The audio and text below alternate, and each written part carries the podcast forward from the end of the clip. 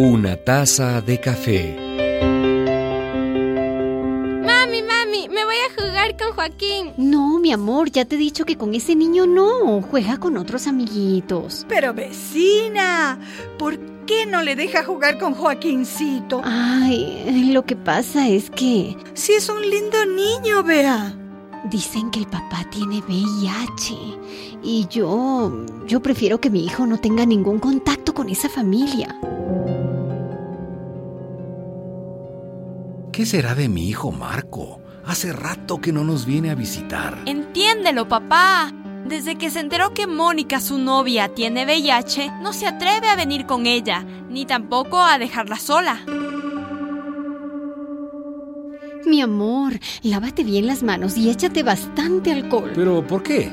Ay, ¿por qué ese muchacho te dio la mano al despedirse? ¿Y qué? Ay, ¿cómo y qué? Como si no supieras. Tiene VIH, hombre, tiene VIH.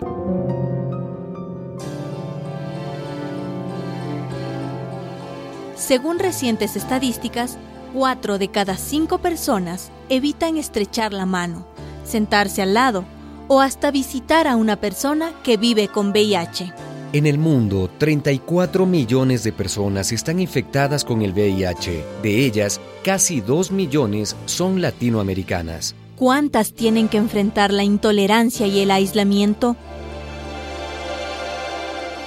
Yo estuve trabajando en esa tienda durante más de 20 años. Los dueños me estimaban mucho, pero en cuanto se enteraron de mi enfermedad, eh, me votaron como, como si fuera un apestado. Me mandaron una carta, ni siquiera hablaron conmigo.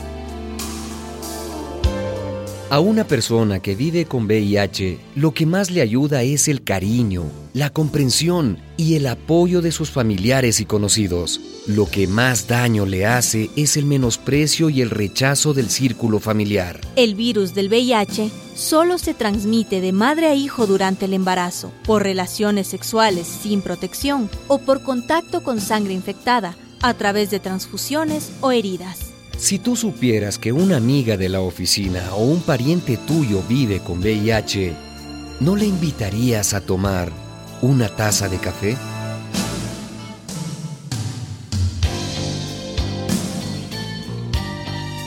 Una producción de radialistas.net www.radioprimera.net